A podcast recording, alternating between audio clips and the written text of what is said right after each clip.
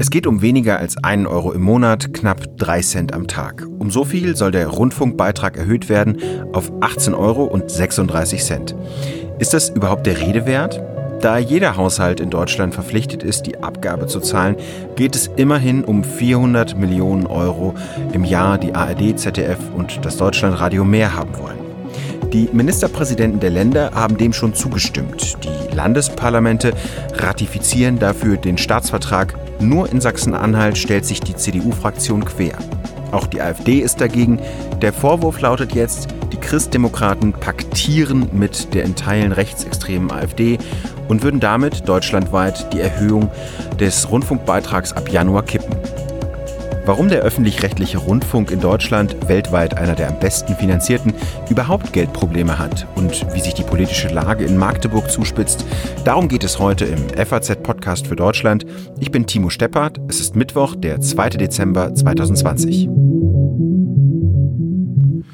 Erstmal auf die politische Ebene des Streits nach Magdeburg. Vieles sieht nämlich danach aus, als ob der Konflikt noch längst nicht abgeräumt wäre. Der Medienausschuss des Landtags hat sich heute Morgen vertagt. Die Kenia-Koalition aus CDU, SPD und Grünen droht zu zerbrechen. Darüber will ich mit unserem Korrespondenten Reinhard Bingener sprechen. Er berichtet über Niedersachsen und Sachsen-Anhalt. Reinhard, welches Problem hat die CDU in Sachsen-Anhalt eigentlich mit den öffentlich-rechtlichen Sendern? Na gut, die Frage wird ja in ganz Deutschland debattiert, nicht nur in Sachsen-Anhalt. Ich denke, das Besondere in Sachsen-Anhalt ist, dass in den Reihen der CDU der Eindruck ist, wir haben jetzt so lange, seit Jahren geredet über die Sache und es ist eigentlich von Seiten der öffentlich-rechtlichen Sender kaum etwas passiert. Und daher kommt der Gedanke, jetzt ziehen wir das Ding einfach durch und äh, beweisen allen, dass wir hier jetzt mal Nägel mit Köpfen machen. Und dann kommt vielleicht noch hinzu, was vielleicht auch ein bisschen stärker in Sachsen-Anhalt ausgeprägt ist als in anderen Ländern, mhm. eine Unzufriedenheit der CDU mit der politischen Ausrichtung der öffentlich-rechtlichen Sender. Ähm, vielleicht erinnert sich mancher noch an das ARD-Video Oma ist eine alte Umweltsau. Ähm, da war es damals so, dass ja. der Generalsekretär der CDU in Sachsen-Anhalt dieses Video sehr scharf angegriffen hat und damals schon gesagt hat, wegen solcher Sache, Sachen werde man der Erhöhung nicht zustimmen. Hm. Ähm, innerhalb der Kenia-Koalition aus CDU, SPD und Grünen werfen sich die Koalitionspartner vor, wortbrüchig geworden zu sein. Wo verlaufen denn da die Konfliktlinien? Ja, das ist eine gute und auch vielschichtige Frage. Lass uns das mal auf, aufdröseln. Mhm. Im Koalitionsvertrag haben die drei Parteien CDU, SPD und Grüne ja vereinbart, ähm, dass es zu einer Beitragsstabilität kommen sollte. Und diesen Begriff, den legen die Partner jetzt unterschiedlich aus. Die CDU sagt, Beitragsstabilität heißt, wir erhöhen den Beitrag nicht. Die ähm, SPD und die Grünen sagen, Beitragsstabilität schließt jetzt nicht aus, dass man jetzt anhand der Inflation eine geringfügige Anhö Anhebung macht. Und ähm, darin könnte man, darunter könnte man dann die 86 Cent verstehen. Ich denke mal, beides ist möglich. Hätte man genau 1750 haben wollen, hätte man ja auch 1750 in den Vertrag reinschreiben können. Aber man hat das ja mit Gründen nicht gemacht. Dennoch, der Begriff Beitragsstabilität schließt jetzt eher eine Erhöhung aus. Also würde ich sagen, mal an dem Punkt eher CDU. Punkt CDU. Mhm. Ähm, zugleich ist natürlich so, der Ministerpräsident Rainer Haseloff hat in der Runde der Ministerpräsidenten ähm, der Beitragserhöhung zugestimmt. Er hat es äh, unterschrieben und nur eine Protokollerklärung beigefügt. Und die Landesregierung hat dann dieses Gesetz auch an den Landtag weitergeleitet. Mhm. Vermutlich ja in der Absicht, dass da zugestimmt wird. Das ist der Punkt, auf den SPD und Grüne zu Recht verweisen. Jetzt könnte man natürlich auch argumentieren, so macht es die CDU. Das ist ja eine Sachfrage, die trotzdem strittig ist. Und in strittigen Sachfragen ist es unter Koalitionspartnern üb üblich, dass man sich dann enthält. Das ja. ist wiederum ein CDU-Punkt. Ja. Ähm, und dann ist noch, und das ist das eigentlich Entscheidende, ähm, aus Sicht von SPD und Grünen besteht diese Kenia-Koalition in Sachsen-Anhalt ja nur als sogenanntes Bollwerk gegen rechts. Das ist aus deren Sicht die Grundlage. Mhm. Und sollte es jetzt zu einem gemeinsamen Stimmverhalten von CDU und AfD kommen, wird das von Seiten von Grünen und SPD als Koalitionsbruch verstanden. Und das ist ja auch aus Sicht der Bundesparteien der entscheidende Punkt und damit das große Problem der CDU. Aber das klingt eigentlich so, als ob es längst nicht mehr unbedingt nur um den Rundfunkbeitrag gehen würde. Da spielen ja noch ganz andere Sachen rein. Ja, das ist absolut der Fall. Da verschneiden sich auch verschiedene Ebenen. Und ja, vielleicht muss man mal auf die Parteien sehen, was eigentlich deren Interessen sind. Beginnen wir mal eigentlich, die kaum, bisher kaum in der, in der Diskussion eine Rolle spielt mit der Linkspartei, weil die ist nämlich eigentlich der mhm. Ausgangspunkt der ganzen Geschichte. Die haben nämlich zunächst in der ganzen Debatte gesagt, ähm, wir sind auch gegen die Erhöhung des äh, Rundfunkbeitrags. Die Folge davon wäre gewesen, dass die CDU gar nicht auf die AfD angewiesen wäre. Mhm. Die Linke hat dann gewartet, bis die CDU ganz weit den Baum hochgestiegen ist. Und dann haben sie plötzlich umgeswitcht äh, auf die Position, doch, wir stimmen doch zu. Eine Begründung ist dafür eigentlich nicht ersichtlich. Ähm, aber das taktische Kalkül ist offensichtlich. Die Linke hat so einen Keil in die Kenia-Koalition getrieben und sie führen eine Zusammenarbeit von CDU und AfD herbei. Das ergibt natürlich jede Menge Aufregung. Das Zynische dabei ist, an anderer Stelle hat sich die Linkspartei nicht gescheut, selbst mit der AfD zusammenzuarbeiten. Ah. Die haben erst vor einigen Monaten im Landtag gemeinsam die Kita-Beiträge gesenkt, als die Koalition gerade nicht genügend Abgeordnete im Plenum hatte. Und damals gab es interessanterweise kaum Aufregung. Aber das ist ja eigentlich auch ein seltsamer Vorgang. Gibt es dann da, ähm, zum Beispiel gab es dann in dem Fall, war das reiner Zufall, dass die AfD und die Linksparteien zusammengearbeitet haben? Oder wie, wie, wie kommt es dazu? Ja, ich denke, man hat die Gelegenheit gesehen und sie dann auch genutzt. Man hätte ja auch nicht äh, abstimmen müssen in der Weise. Hm. Es war jetzt sicherlich nicht von langer Hand geplant, aber es war auch ein Vorgang, den man hätte, wenn man es wirklich wollte und ernst meinte, auch hätte vermeiden können. Na gut, das ist jetzt die Linkspartei, aber es gibt auch noch bei den anderen Parteien ein paar Interessen mit zu berücksichtigen. Ja. Zum Beispiel bei der SPD. Zur SPD in Sachsen-Anhalt muss man wissen, dass die eigentlich schon seit Jahren in zwei Flügel zerrissen ist. Ein wesentlicher Teil der Koalition lehnt die CDU, die Koalition mit der CDU nämlich ab. Und im Wahlkampf streben sie unter ihrer Fraktionsvorsitzenden Pähle auch ganz offen auf ein rot-rot-grünes Bündnis hin. Und der Streit um den Rundfunkbeitrag könnte so betrachtet auch ein Vehikel sein, solch ein rot-rot-grünes Bündnis nach der Wahl herbeizuführen, womöglich auch in Form einer Minderheitsregierung. Das ist bei den Grünen muss man sagen, im Prinzip ähnlich die Lage. Allerdings ist die Partei wesentlich geschlossener und disziplinierter und hat paradoxerweise mit der CDU weniger Probleme als die SPD. Genau, und dann der letzte, eigentlich wesentliche Punkt in der ganzen Debatte ist natürlich, wie es innerhalb der CDU aussieht. Da muss man sagen, dass die CDU in Sachsen-Anhalt ja schon ein relativ einzigartiges Gebilde ist. Wieso? Die Union gilt ja generell als relativ disziplinierte, geschlossene Partei. In Sachsen-Anhalt ist das anders. Ähm, die Partei, besonders aber die Fraktion, ist voll von Irrungen und Wirrungen. Ein Teil der CDU-Abgeordneten, das ist auch kein Geheimnis, würde lieber heute als morgen mit der AfD gemeinsame Sache machen. Ja, denen ist das lieber als ein Bündnis mit äh, Grünen und SPD. Das sind ein paar Abgeordnete, nicht viele, aber vielleicht so eine Handvoll, könnte man sagen. Und daneben gibt es in dem Streit aber noch eine weitere Ab äh, Gruppe von CDU-Abgeordneten, bei denen die Motivation schwer zu durchschauen sind, ist. Ähm, da tun sich selbst manchmal die CDU-Kollegen schwer, Gründe für gewisse Verhaltensweisen zu nennen. Und gerade bei diesen Abgeordneten spielt auch die Frage eine Rolle, ob sie in ihren Wahlkreisen wieder aufgestellt werden. Nicht wenige dieser sogenannten Irrlichter haben nämlich, und das gar nicht mal zu Unrecht, den Eindruck, dass ihre Parteispitze gegenwärtig daran arbeitet, dass sie dem nächsten Landtag nicht mehr angehören. Der wird im Juni gewählt, der neue Landtag. Und in einigen Fällen war das Bemühen auch schon erfolgreich. Und diese Landtagsabgeordneten sitzen in den letzten Monaten ihrer politischen Karriere natürlich mit der Faust in der Tasche im Landtag und können ihrer eigenen Führung jetzt so richtig auf den letzten Metern noch eins mitgeben. Und die Führung das muss man dann auch wissen, ist auch nicht in sich geschlossen. Wir erinnern uns, bis vor wenigen Wochen war es ja so, dass der Spitzenkandidat für die Landtagswahl Holger Stahlknecht heißen sollte. Dann wurde aber nicht der Innenminister und CDU-Landesvorsitzende Stahlknecht der Spitzenkandidat, sondern wieder Ministerpräsident Haseloff. Und die gegenwärtige Krise könnte man natürlich nutzen, um Haseloff zu stürzen.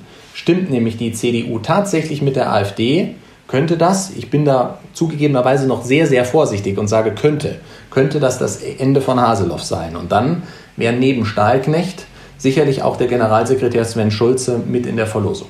Man kann also nicht sagen, dass es hier bloß um, um 86 Cent geht. Es gibt eine ganze Reihe von Interessen, die sich gegenseitig überlagern. Nee, das klingt ehrlich gesagt nach so einem landespolitischen Krimi, der sich da abzeichnet. Heute Morgen ist ja der Medienausschuss im Landtag zusammengekommen und hat sich vertagt. Äh, wie geht's denn jetzt weiter? Ja, jetzt ist einfach, so wie es aussieht, erstmal eine Woche Zeit gewonnen. Äh, die werden weiter versuchen, eine Lösung zu erarbeiten. Ähm, es ist gegenwärtig nicht absehbar, welche Lösung das sein soll. Und parallel spielt vielleicht auch noch ein bisschen der Faktor Zeit mit rein. Sollte es bis 31.12. keine Zustimmung des Landtags geben, ist das ganze Gesetzesprojekt in Deutschland vorerst mal hinfällig. Das heißt, wenn man über diese Hürde gewollt oder ungewollt fällt, hat man auch eine Lösung, die zumindest bis zur Landtagswahl wahrscheinlich reicht. Vielen Dank, lieber Reinhard. Schönen Gruß. Danke dir. Okay, klar soweit. Das ist der politische Konflikt. Um besser zu verstehen, was die CDU in Sachsen-Anhalt am öffentlich-rechtlichen Rundfunksystem stört, habe ich mich mit Markus Kurze verabredet. Der ist medienpolitischer Sprecher der CDU-Fraktion in Sachsen-Anhalt. Schönen guten Tag, Herr Kurze. Seit wann sind Sie eigentlich unzufrieden mit ARD, ZDF und dem Deutschlandradio? Wir kämpfen dafür schon lange, dass der, der, der Rundfunkbeitrag stabil bleibt und äh, das schon über Jahre hinweg. Und äh, selbst unter Ministerpräsident Böhmer haben wir hier schon angefangen, nachdem wir die Regierungs, ähm, ja, den Regierungsauftrag wieder erlangt hatten.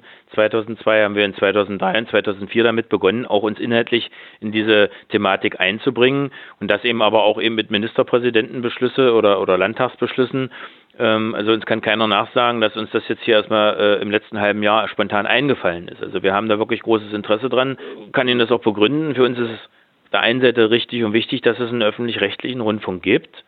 Aber wir stellen fest, dass er an manchen Stellen scheinbar äh, zu, zu groß und zu teuer geworden ist. Denn wenn mhm. wir uns die Historie anschauen, dann hat man vor 70 Jahren sicherlich aus gutem Grunde einen öffentlich-rechtlichen Rundfunk geschaffen.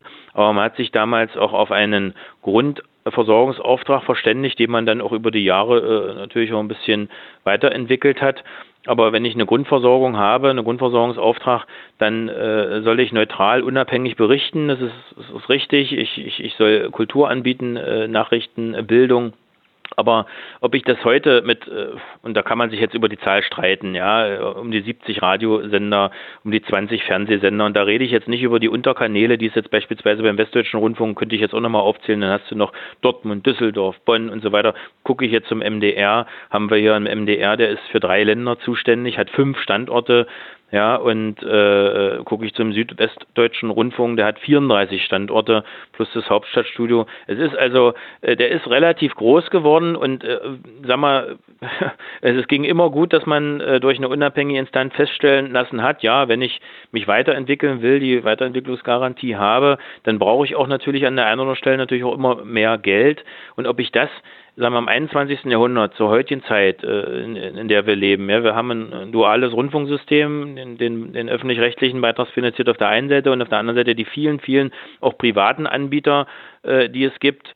Äh, das ist schon eine veränderte Zeit, als das, äh, das der Fall war vor 70 Jahren und der muss man sich stellen und wie Sie ja sicherlich gelesen haben, bin ich seit 2002 im Parlament und viermal direkt gewählt. Also ich weiß schon, was mir die Bürger mit auf den Weg geben und manchmal habe ich das Gefühl, ähm, dass gerade wir Ostdeutschen mit der anderen Biografie, gerade was Medien und, und, und, und die, den Dinge, die dazu passen, angeht, vielleicht etwas kritischer sind, als es unsere Schwestern und Brüder in den alten Bundesländern. Hm. Sie hatten ja gerade die Regionalisierung angesprochen, also zum Beispiel, dass der WDR auch in Düsseldorf oder in Dortmund irgendwie Studios hat. Gerade das wünscht man sich ja. Selbst die AfD, die ähm, so eine Art Grundfunk haben will, ähm, spricht sich ja dafür aus, dass die regionalen Programme, das, was eben private Anbieter nicht leisten könnten, in der Form bestehen bleiben. Wie stellen Sie sich denn eine Reform des öffentlich-rechtlichen Rundfunksystems vor? Also die Regionalität, äh, haben Sie recht, die soll äh, äh natürlich äh, breit äh, äh, gefächert erhalten sein, keine Frage. Aber muss ich das wirklich in dieser, in dieser Vielfalt machen? Muss mal, Bayern macht sich das einfach, die machen Nord und Süd. Ja, warum geht das mhm. nicht? Und wir machen das beim MDR in Sachsen-Anhalt, Thüringen und Sachsen. Ja, und haben dann auch nicht so eine kleingliedrige Geschichte. Also, äh, man muss sich der Zeit anpassen. Glauben Sie, es würde jemanden, jemand merken, wenn du dann Dortmund oder Düsseldorf oder Bonn oder Aachen abschaltest oder, oder das vielleicht miteinander verbindest, äh, vielleicht nicht unter einem Städtenamen, sondern unter einem regionalen Namen, damit sich keiner benachteiligt fühlt. Ja, der Bürger, äh, egal wo er wohnt, der, der, der, der, der, kann ja gar nicht selber entscheiden, ob er, ob er bezahlt oder nicht. Ja, er ist ja verpflichtet dazu, diesen Beitrag zu bezahlen, ob er jetzt öffentlich-rechtlich schaut, ob er öffentlich-rechtlich liest oder hört. Und äh, gerade vor diesem Hintergrund, wir reden hier über Beitragsgelder, muss man eben auch noch genauer hinschauen, wie man mit diesen Beitragsgeldern umgeht. Ja, wir reden hier nicht über ein Unternehmen, was sich die Beiträge selber erwirtschaftet. Wir reden auch nicht über einen privaten Rundfunkanbieter, der sich auch jeden Euro selber erwirtschaftet, wir reden hier über ein öffentlich-rechtlich finanziertes System und da ist es unsere Aufgabe, am Ende genau im Blick zu behalten, wie groß soll das werden? Muss es alles ausprobieren, ja, äh, oder, oder eben auch nicht? Kann er überall äh, ein Angebot machen, auch gegenüber Privaten? Muss er das überhaupt? Äh, genau das müssen wir im Blick haben bei der Auf Auftrags- und Strukturdebatte und die ist in den letzten äh, Jahrzehnten äh, ja mehr oder weniger nicht nicht nicht wirklich ernsthaft geführt worden. Man hat gesagt, das ist so, das war schon immer so und das lassen wir auch so. Da spielen Standortinteressen eine, eine wichtige Rolle. Ich sage mal spätestens nachdem man die GZ-Gebühr umgestellt hat auf den Beitrag, wissen Sie ja sicherlich auch, gab es ja sowas von an Mehreinnahmen in, im System, dass man sich ja dann gerade auch von Forderungen der KEF-Berichte dann relativ schnell wieder verabschiedet hat, weil man ja mit Emma plötzlich doch deutliche Mehreinnahmen hatte. Ja. Dann lassen Sie uns doch mal über was Konkretes sprechen, was man vielleicht auch abschaffen kann. Das eine sind ja immer so Studios, das andere wäre ja zum Beispiel eine Sache, die der ähm, MDR, der bei Ihnen ja zuständig ist, auch produziert und womit er sehr erfolgreich ist sind zum Beispiel die Schlagersendungen, ähm, was man ja durchaus als Beispiel nehmen kann. Ähm, ich könnte mir gut vorstellen, dass auch private Rundfunksender gut den Schlager produzieren sollten, könnten. Ähm, abschaffen? Also wenn wir uns genau mal diese Zielgruppe anschauen, dann äh, haben Sie sicherlich nicht ohne Grund das jetzt ausgewählt. Äh, da gibt es natürlich auch viele äh, Sympathien äh, für das, was, was ein öffentlich-rechtlicher in dieser Frage anbietet. Das kann äh, unterm Strich glaube ich nicht, ein Privater so leisten. Aber Sie wollen ja ein konkretes Beispiel hören. Wenn ich jetzt mal mir die, die Hörfunksender anschaue, dann habe ich bei uns im, im, im MDR-Gebiet. Äh, äh Moment, aber ganz Jump kurz, warum, warum, warum äh, sollte man Schlager öffentlich-rechtlich produzieren? Also nur, nur fürs Verständnis. Das ist, warum ist das, ähm, das ist doch genau so ein Unterhaltungsformat, was privat relativ kostengünstig gemacht werden kann. Also ich äh, rede jetzt nicht über Produktion von äh, Schlagern, sondern mhm. äh, Sie meinen ja sicherlich Unterhaltungssendungen, wo Schlager ja. vorkommen. Ja.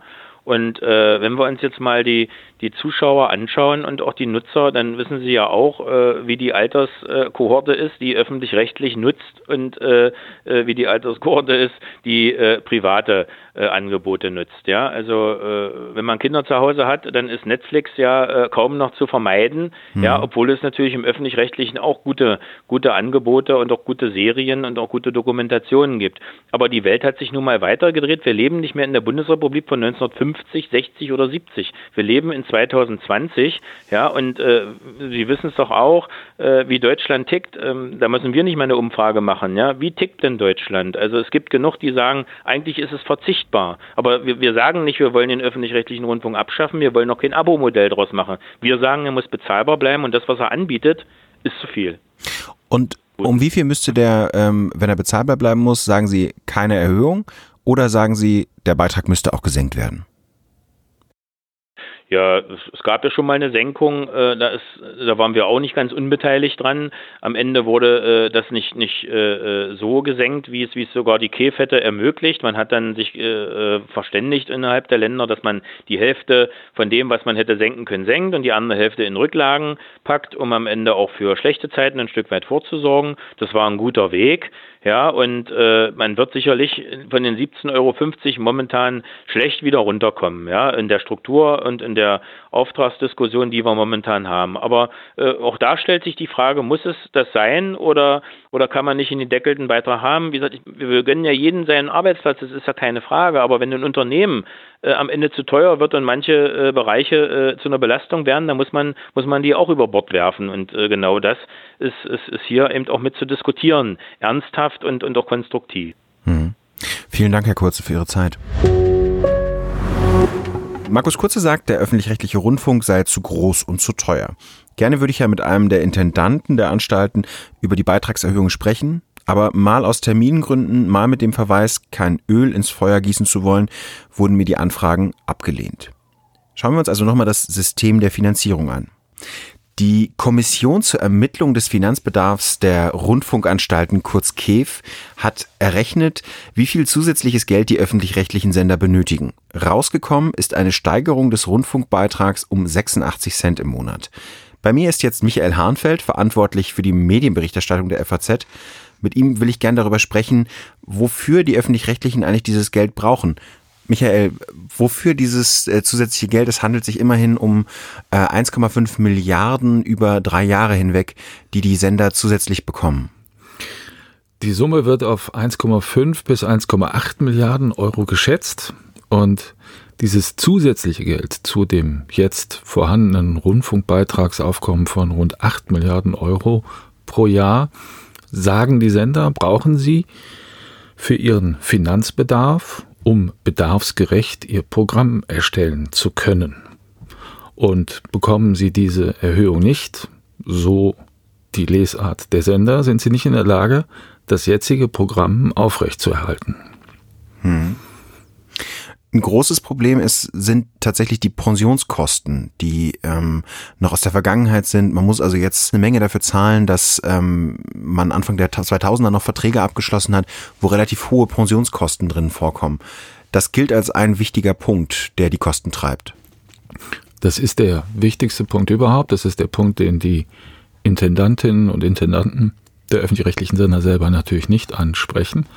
Aber die Gewerkschaften haben in den 90er Jahren bis in die ersten 2000er Jahre hinein Verträge ausgehandelt, die den Sendern jetzt schwer auf die Füße fallen, weil sie sehr, sehr hohe Pensionskosten haben und Rückstellungen bilden müssen.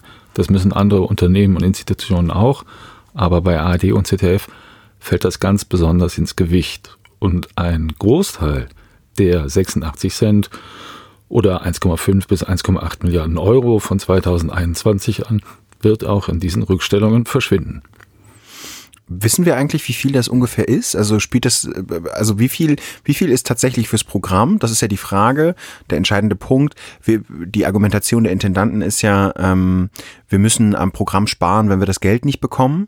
Wie viel, wie hoch ist wohl der Anteil von Pensionskosten und wie viel das ins aktuelle Programm fließen müsste?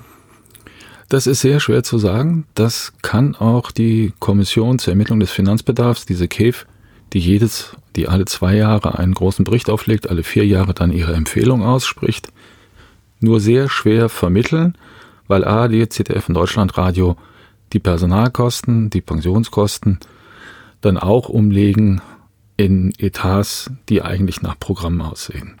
Wenn man Leute so direkt fragt, wie viel geht denn direkt ins Programm, ist die Antwort darauf niemals eindeutig. Wenn man jemanden hinter vorgehaltener Hand hört, heißt es dann, naja, so freie Mittel fürs Programm, die wir so direkt reinstecken können, liegen vielleicht so bei 10 Prozent von dem, was wir haben.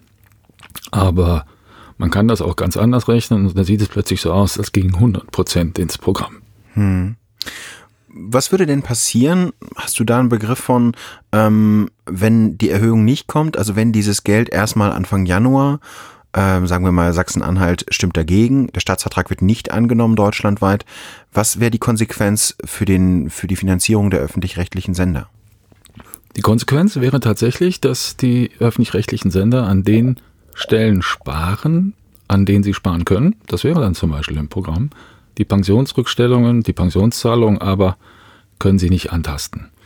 Und das heißt, das Geld würde prozentual mehr ausmachen, als wenn sie diese 86 Cent zusätzlich haben. Das heißt, das kann sich schon bemerkbar machen. Man muss sich aber vor Augen halten, was die Beitragszahler und Beitragszahlerinnen in diesem Land die ganze Zeit schon bezahlen, ist der Apparat. Und nur zu einem Bruchteil das Programm in, in Sachsen-Anhalt zum Beispiel, ich habe jetzt heute mit Herrn Kurze gesprochen, dem medienpolitischen Sprecher, der sagte zum Beispiel, man wünscht sich eine Strukturreform der öffentlich-rechtlichen. Warum hat das in den vergangenen Jahren, und man dringt auch darauf, dass sowas stattfindet, warum hat das in den vergangenen Jahren nicht geklappt, dass man doch einige Reformen anschiebt? Von der Strukturreform des öffentlich-rechtlichen Rundfunks ist seit 20 Jahren die Rede. Und zwar parteiübergreifend. Medienpolitiker aller demokratischen Parteien kümmern sich um dieses Thema. Die Rundfunkkommission der Bundesländer, in der die Fachmedienpolitiker, meistens sind es die Staatskanzleichefs, sitzen, hat eine Arbeitsgruppe nach der anderen gebildet über die Jahre, um über die Struktur der Sender und deren Auftrag zu beraten. Herausgekommen ist dabei leider nichts. Das liegt weniger an den Ländern. Es liegt daran, dass die Sender daran kaum mitgewirkt haben.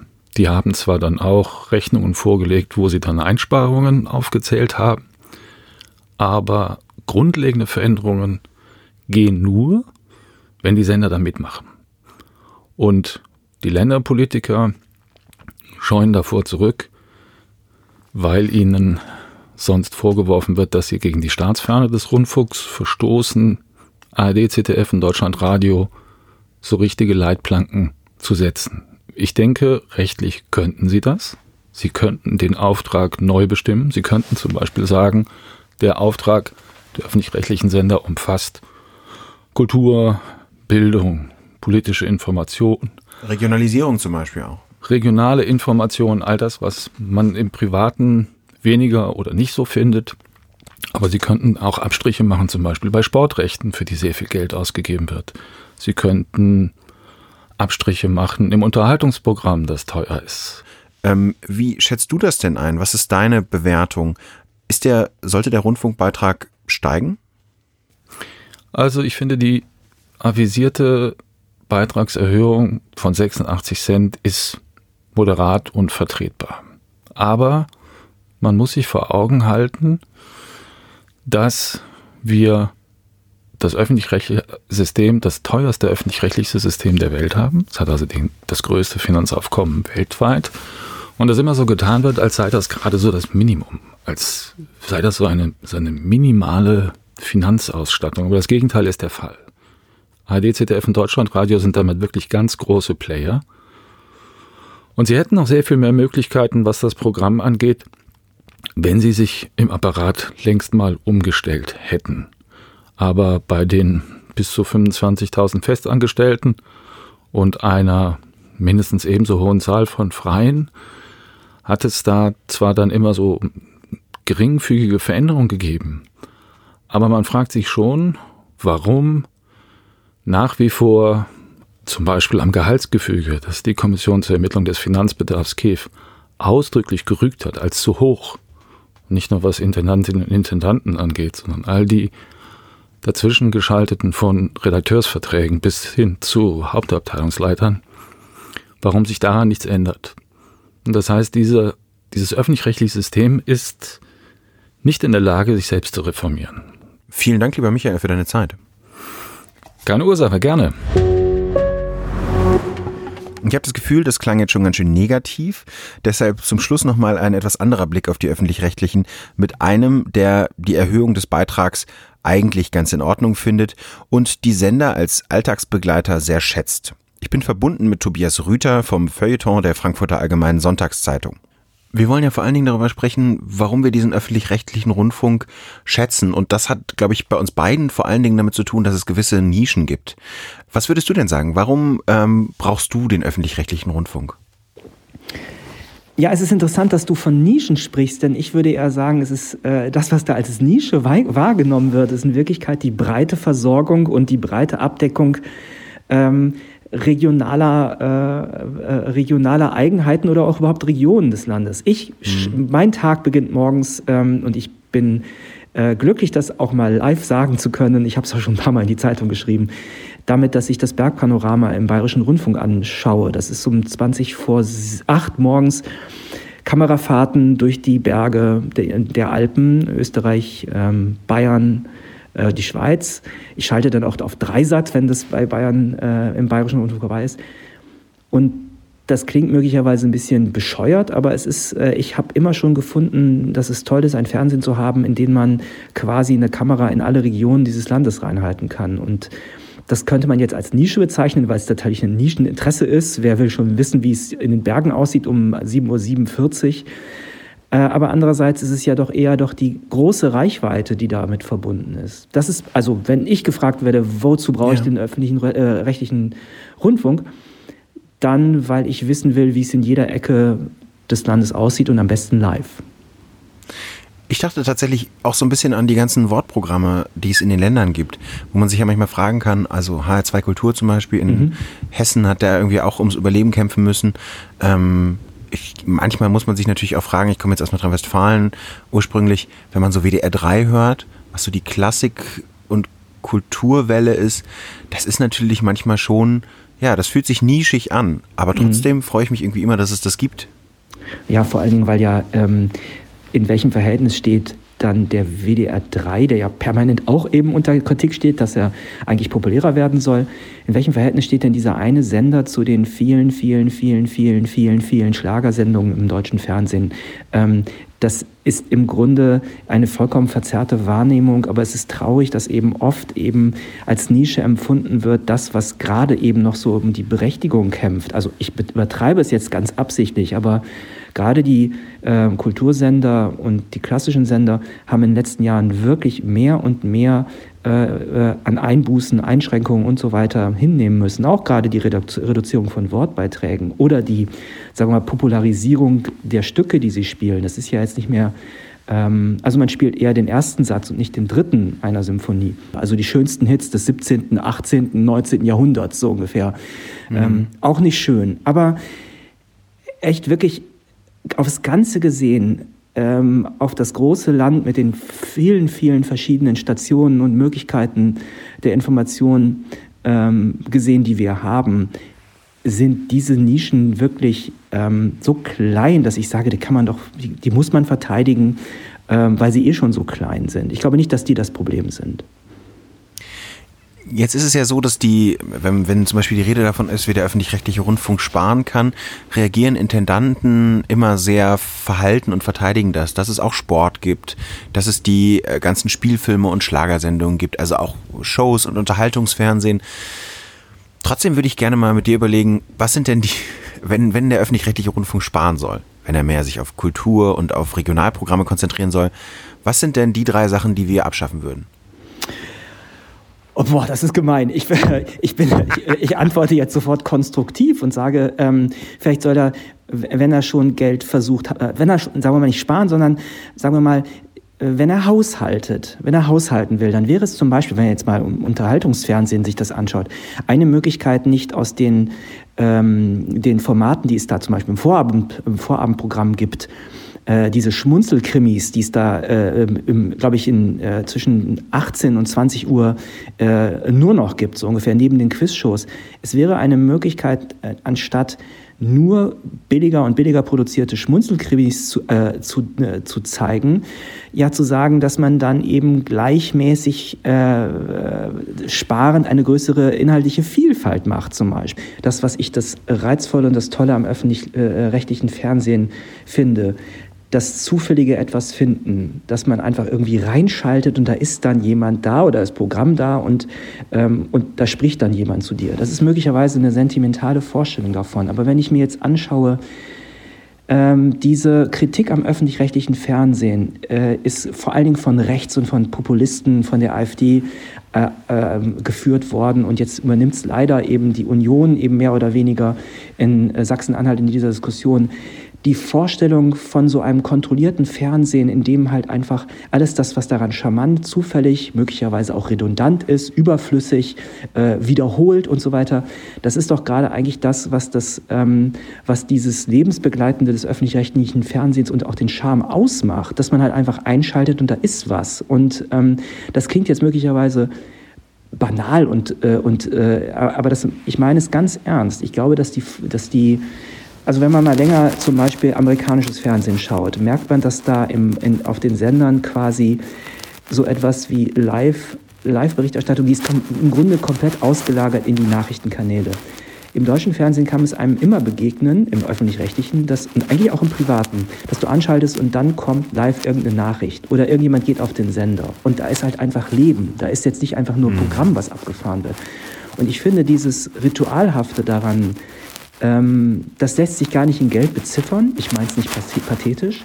Ich würde aber sagen, dass es ganz zentral ist für die Rolle, die dieses öffentlich-rechtliche Fernsehen oder diese Grundversorgung, ähm, was die angeht. Ich finde es ganz zentral, dass man einfach weiß, äh, das Fernsehen, das öffentlich-rechtliche Fernsehen, der öffentlich-rechtliche Rundfunk ist lebensbegleitend da und soll es auch sein.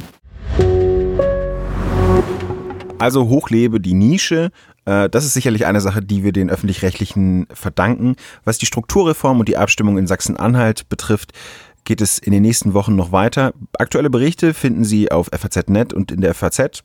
Das war's für heute. Geben Sie äh, dem Podcast sehr gerne eine Bewertung bei Apple oder auf anderen Podcast-Playern oder schreiben Sie uns Ihre Meinung an podcast.faz.de.